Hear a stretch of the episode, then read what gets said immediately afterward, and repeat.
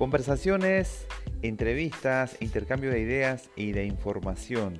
Siempre el contacto con el experto, con el protagonista, ayuda mucho al oyente y estoy seguro que a ustedes les va a interesar.